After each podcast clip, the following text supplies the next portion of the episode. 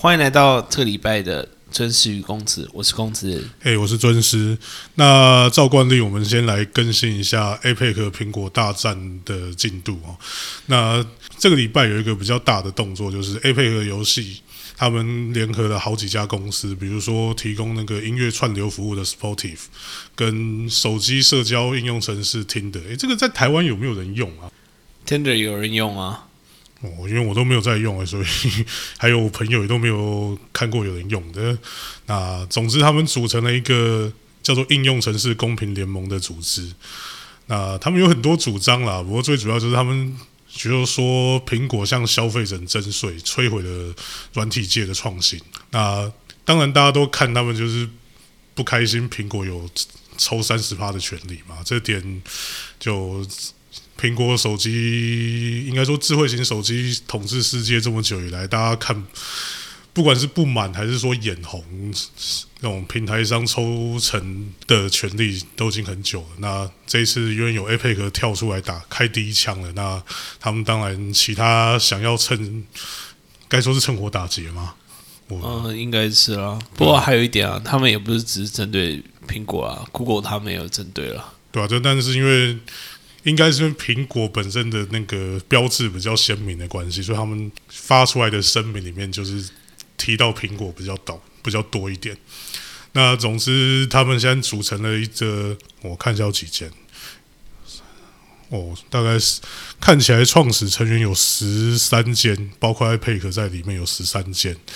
那我是觉得应该算是有能力对抗，因为他们虽然说有一些比较小的，但是你光听的跟 Sportive 就已经他们的用户基本上的用用户的这该怎么说基数，对他们用户基数本身就已经很高了。那他们如果真的要抵制苹果的话，我想苹果应该也是会有一点痛那。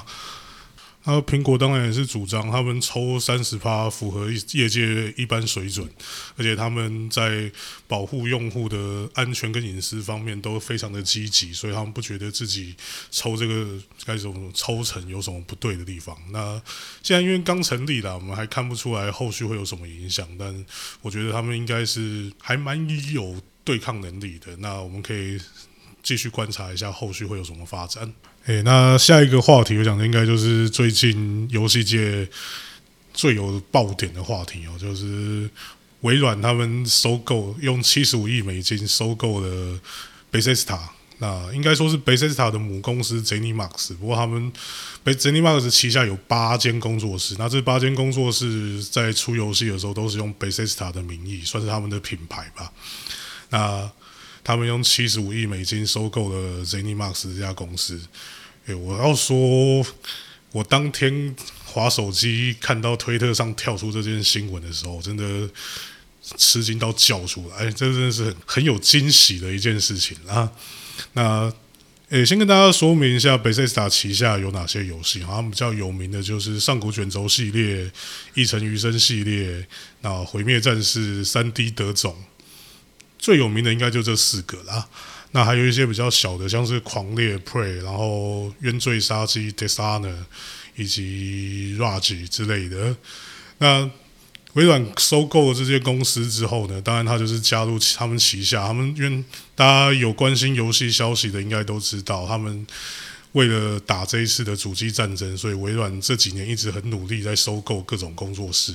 那现在他们旗下加上贝塞斯塔旗下的八间，他们已经一共有二十三间工作室存在，一直在为微软开发了他们的第一方软体。那微软也及时宣布，贝塞斯塔以后推出的所有游戏都会在第一天进入他们的 Game Pass 里面。那当然大家知道，进 Game Pass 是一个串订阅式游戏服务。那会在发售首日进入 Game Pass，就代表你只要付 Game Pass 的月费，就可以玩到这款游戏最新的大作。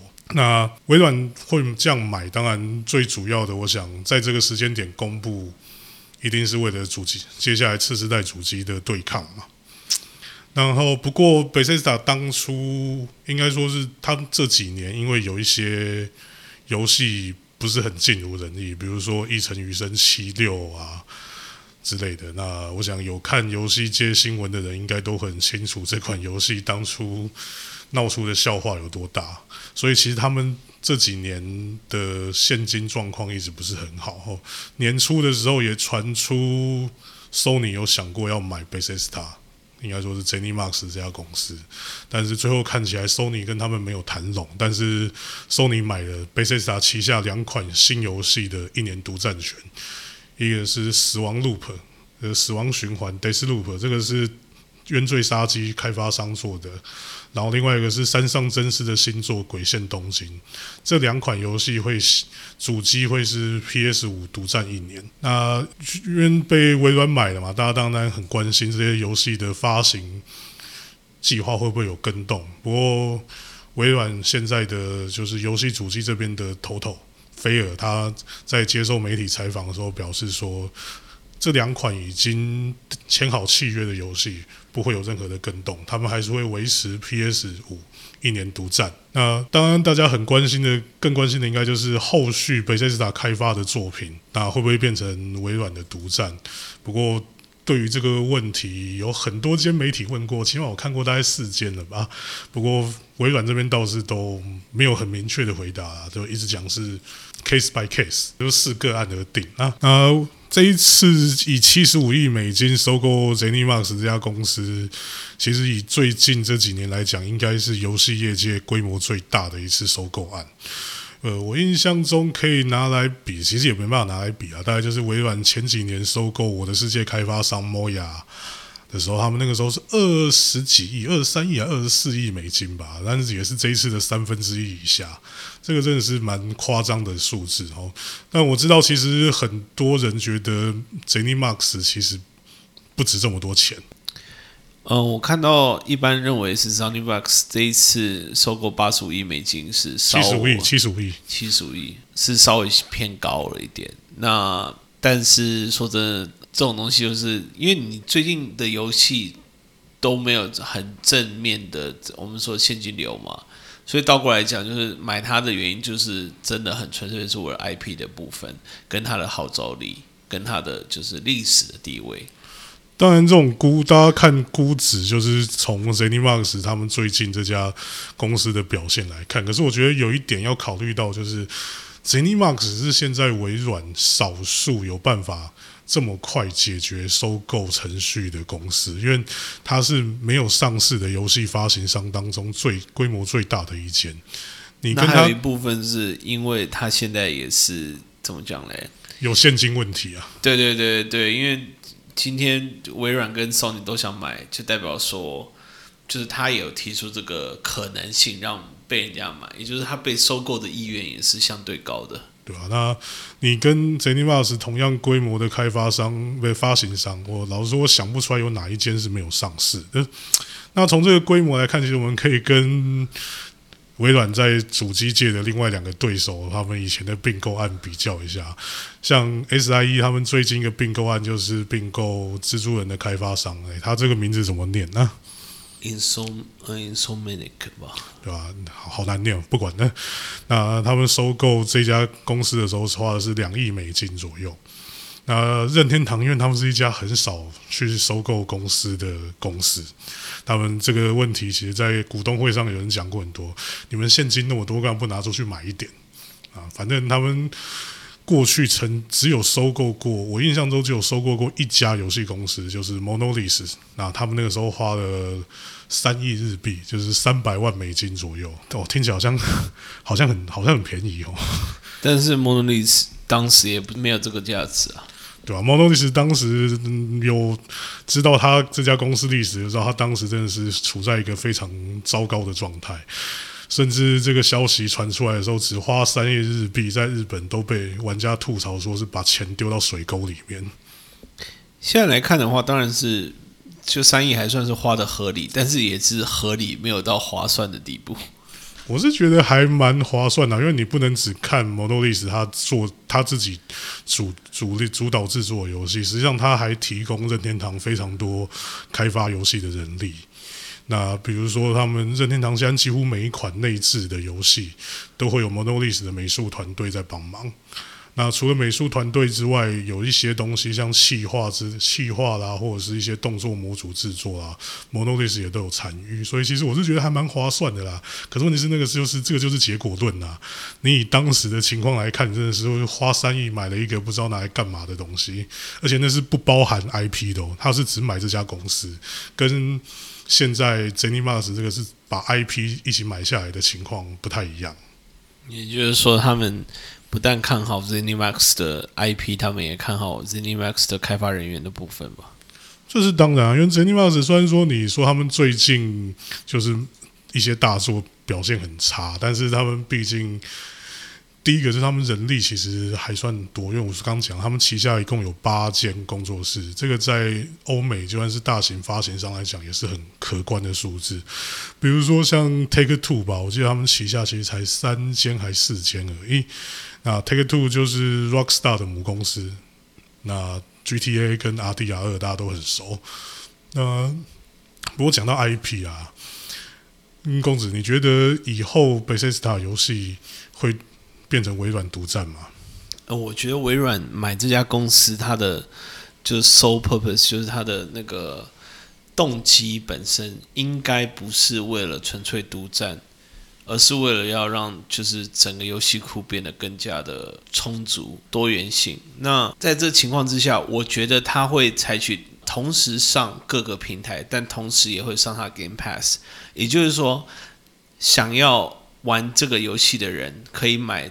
买断也可以用 Game Pass 买，那这这方面一方面是满足到没有 Game Pass 的玩家，一方面是满足到就是想要就是单买这个游戏的玩家，因为对他来讲，无论哪一个方案，他都是可以就是获利获利嘛。那而且我觉得微软本身它。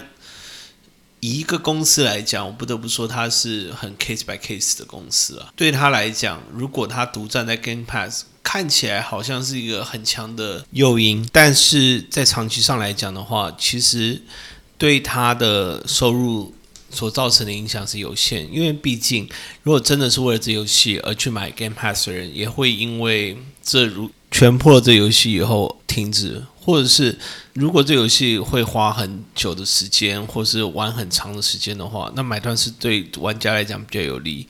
其实很难想象啊。那我是觉得说，微软的商业考量上来讲，应该还是会选择就是呃提供多种销售的管道给玩家。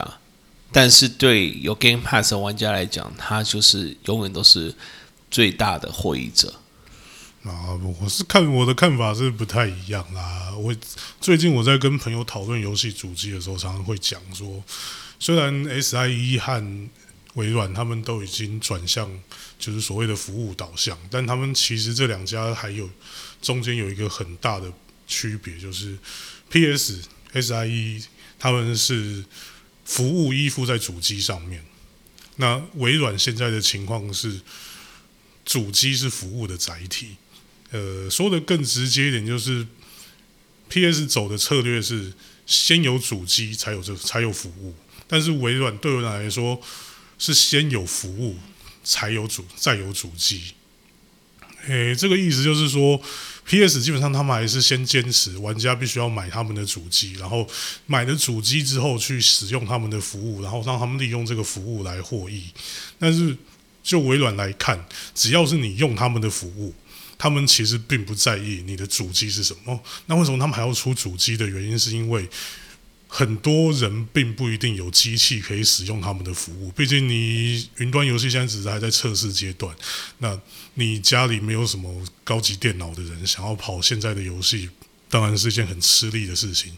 所以他们才会推出主机当做他们服务的载体。可是这样就有一个前提，就是你这个载体必须要能用他们的服务，对他们来讲才有意义。所以我觉得说，我们先从一些例子来看，哈，就是因为微软之前收购了很多公司嘛，那我们可以看一下他们收购之后的情况。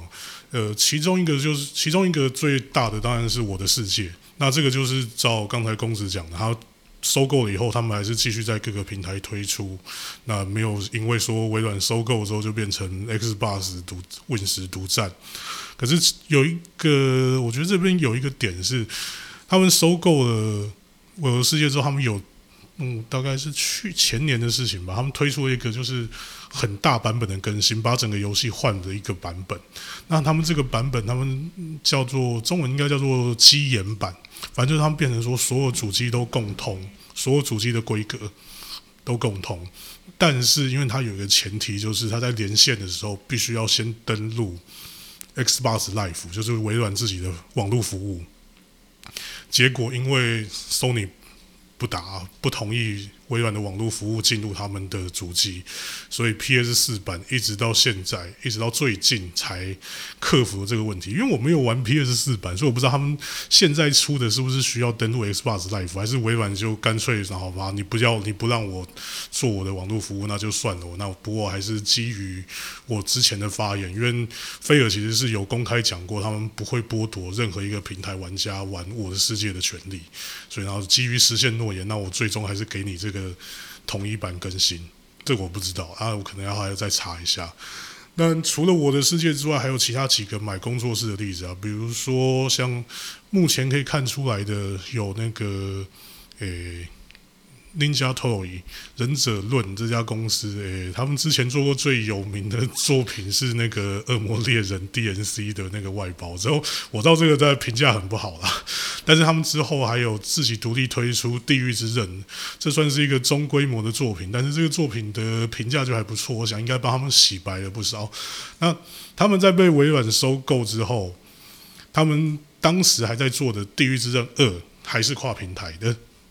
诶，其实这个跟那个之前刚才讲的那个死亡循环和东京鬼线很像啊，就是不管是当当然这个地狱之刃二是没有契约的，但是我觉得微软的态度就是，我虽然买下来，但是你之前做的东西我还是不要让你白费，你有做哪个平台就出哪个平台，但是之后做的还没推出，但是忍者论他们现在已经有预告一款新作会是 Xbox PC 独占。那当然就是微软独占啊，所以我觉得微软当然是可能会跨平台，因为就像刚才讲的，他们其实已经把主机当成一个单纯的载体，所以他们对于独占这件事情的执着性比其他主机商低很多。但有一个前提是，你这个载体一定要能用我的服务，所以前提就是 PS 五。如果接受让 Xbox Live 和 Game Pass 登录的话，才有可能会是同步发售。不然的话，我觉得微软应该还是不会让它的大作同步发售在一个没有 Game Pass 的主机上面。呃，当然这是同步啊，它可能会采取，比如说我 Game Pass 我自己先一自己先先出一年，一年之后我再出 PS 五版。那对他们来讲，其实就获利最大化这个角度来讲啊。我自己的平台或是自己的服务先独占一年，当然是能，然后再出其他主机版，当然是我觉得是最能够提升获利方获利的方法。因为如果是这个游戏的始终玩家，当然一定会想要先玩到，那他们就会在这个先行推出的一年这个时间内去使用微软的服务，购买微软的主机。那当然就是你主机信仰比较重的玩家。你你就只能玩玩一年之后的嘛，因为你不选，因为你自己因为你的选择，你还是有电脑这个选项。对啊，电或者是不是那么多人都有电脑？反正电脑，反正电脑，我觉得电脑才是主主流，不是吗？Steam Steam Steam 才是主流，不是吗？呃，不是哦，不是哦，不是哦。你去看游戏销量就会知道，大部分都还是主机占比较多。是，那就跟我讲刚讲的一样啊。那你既然你选择的主机信仰，那你就晚一年玩到那。既然不就算是晚一年，你还是会选择吧，因为你你要玩也就只有这个选项而已啊。所以对他来讲，其实不是同步出，我觉得也不会在获利上有什么很大的影响啊。也许吧，但我是觉得他应该会采取就是多平台的上架的方法。反正我跟真是好像前呃会打赌嘛。呃，不过现在有个很尴尬的地方是，他们就算。已经有讲的那个 Starfield 都不知道什么时候会出了，你这个赌约什么时候能什么时候能看到结果？我觉得就很尴尬。嗯，大概连下一次，下一台主机出来之前能不能出都是一个问题了。Starfield 的话，我觉得应该不会那么惨，因为被微软收购之后，代表微软一定也会给他们各种。不管是技术啦，还是设备，还是人力上的资源，我觉得 Starfield 的，我猜啦，我猜啦，因为对微软来讲，你买的当然就要赶快有帮助啊。我猜他们微软应该会想办法让他们在二零二三年之前出吧，但那也是三年后啊。那就赌三年后看这片游戏会不会在呃其他平台上半年内一起出。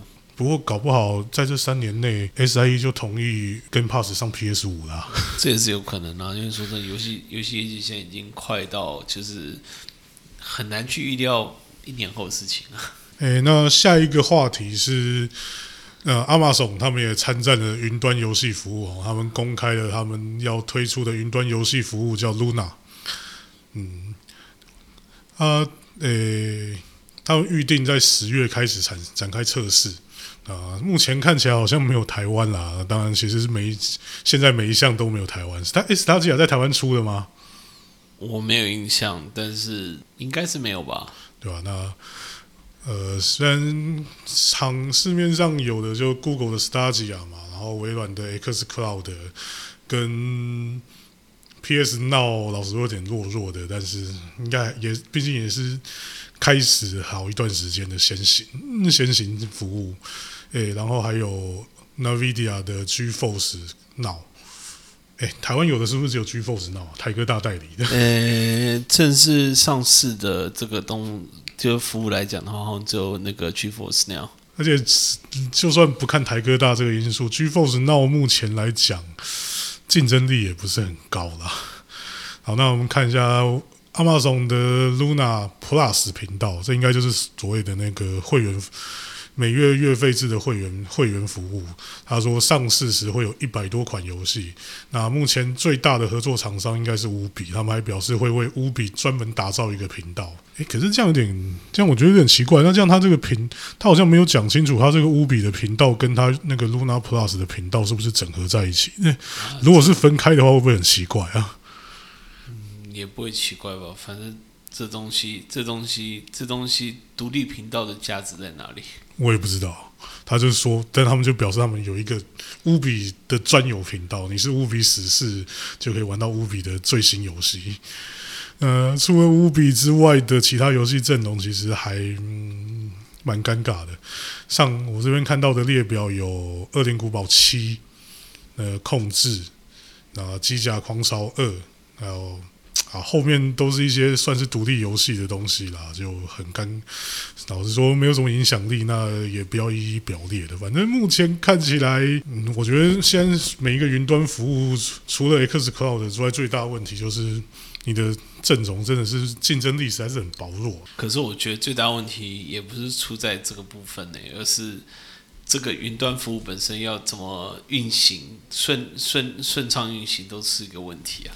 没有啊，因为这个技术层面上来讲是大家都会碰到的问题，所以我觉得你在考虑到每一家服务之间的竞争力的时候，可以先把这个暂时不要去看它，因为你。除非有哪一家真的开发出什么很先进的技术，不然的话，这个问题是反正是靠砸钱嘛，你只能靠砸钱来解决啊。那有些砸钱解决不了的问题，就是大家都无法解决。他们问题是砸钱是砸在他们的云端服务上，但是线路上的问题是没有，他们没有办法砸钱，除非是像台科大这种，可台科大也没有在砸钱提供他们顺畅的服务，不是吗？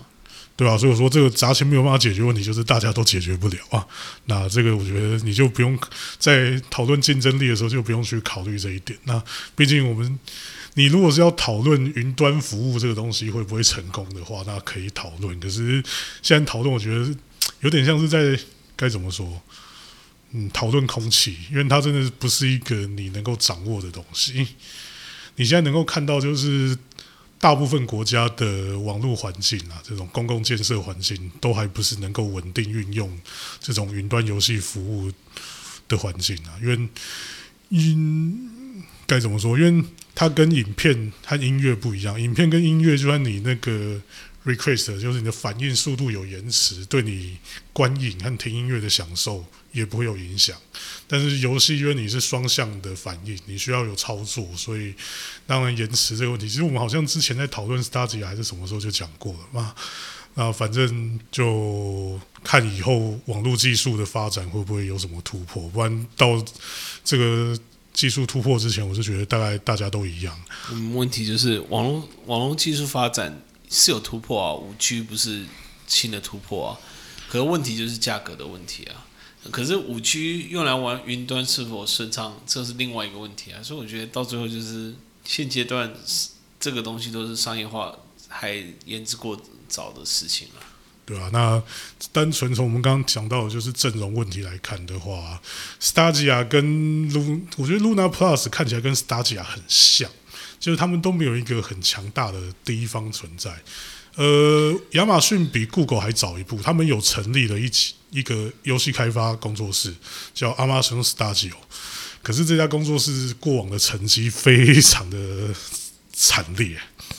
我印象中，他们目前推出的游戏大概是三款，然后还有一个 N L R P G 正在试营运，评价通通非常惨。他们之前有推出一款，呃，他们旗下那之前还推出一款那个团队对战的枪梗叫《严酷考验 Crucible》。哦，这款游戏是我第一，我游戏人生中第一个看到已经正式上市之后。宣布说我们要退回贝塔测试阶段的游戏，因为反应实在是太烂了，他们只好退回贝塔测试，然后重新开发游戏。呃，这这是我我觉得应该是算是创纪录了。那所以目前来看的话，当然从这个角度出发，有强大第一方游戏库的 xCloud 一定是最有竞争力的。不过 xCloud 台湾好像也没有在第一波测试名单里面哦，没有。嗯好吧，那对于台湾玩家来讲，好像都离得太远。我们只好期待台哥大代理的 GeForce Now 了。哇，你我记得你手机是用台哥大吗？对，你为什么不订？呃呃，这嗯嗯，你觉得我该顶吗？我觉得你应该要支持新的技术发展。呃，好，那我们等它上市的时候，我们再看看啦。诶，那这个礼拜前面讲的都是欧美业界动向，那我们最后来看一个日本日本的游戏新闻，就是，诶，我相信如果是九零年代长大的人，应该都看过所谓《神龙之谜》，当年在台湾应该也是蛮流行的。那当然，现在那个 Square Enix 他们已经正式证明为《勇者斗恶龙：达意的大冒险》。那最近这个作品，他们因为三十是三十周年嘛。哎，好像是因为三十周年的关系，所以他们重新挖出来要动画化，然后推出游戏企划。那他们上个礼拜公布了大型游戏机台《勇者斗恶龙：达意的大冒险》（Close Blade） 的情报。嗯，老实说啦，我觉得这个看起来就也不用，比也不用我看起来，就是它的游戏模式就是一个很标准的儿童向卡片游戏机台。那这我们一般。业界来讲会检测叫儿卡机啊，那可是现在就有一个问题啊，公子，你觉得《神龙之谜》这个作品它有办法打进儿童市场吗？呃，《神龙之谜》吗？我认识的朋友，同年龄的朋友，那我大概三十七八岁左右，那我认识的朋友每一个都很兴奋。我说，就是以这个作品要出动画化这件事情来讲，很兴奋。但是我认识的晚辈，就是侄子啊，他们那些好像没有人在提这个东西，然后甚至没有人知道这个东西，然后也没有人觉得有很厉害的地方，所以我觉得这个作品应该是在卖，就是怀怀古情怀嘛。啊，对老人的吸引力是绝对的，但对不是老人来讲，是一点一点感觉都没有吧。那这是当然啊，毕竟他在这三十年间也没有说维一直维持在一直维持有稳定的发展，所以你有啊有 DQ 啊，那的我觉得这两个东西很难扯在一起啊。所以对于不是那个年代的人来讲，不认识这个作品是很理所当然的。但因为他现在重新要推动画化嘛，那当然可能史克威尼克斯也是期待靠着这个动画化能够吸引到新的支持群众。可是我觉得你九零年代那个风格搬到现在来，是不是能够适应现在的儿童？好像很难讲诶。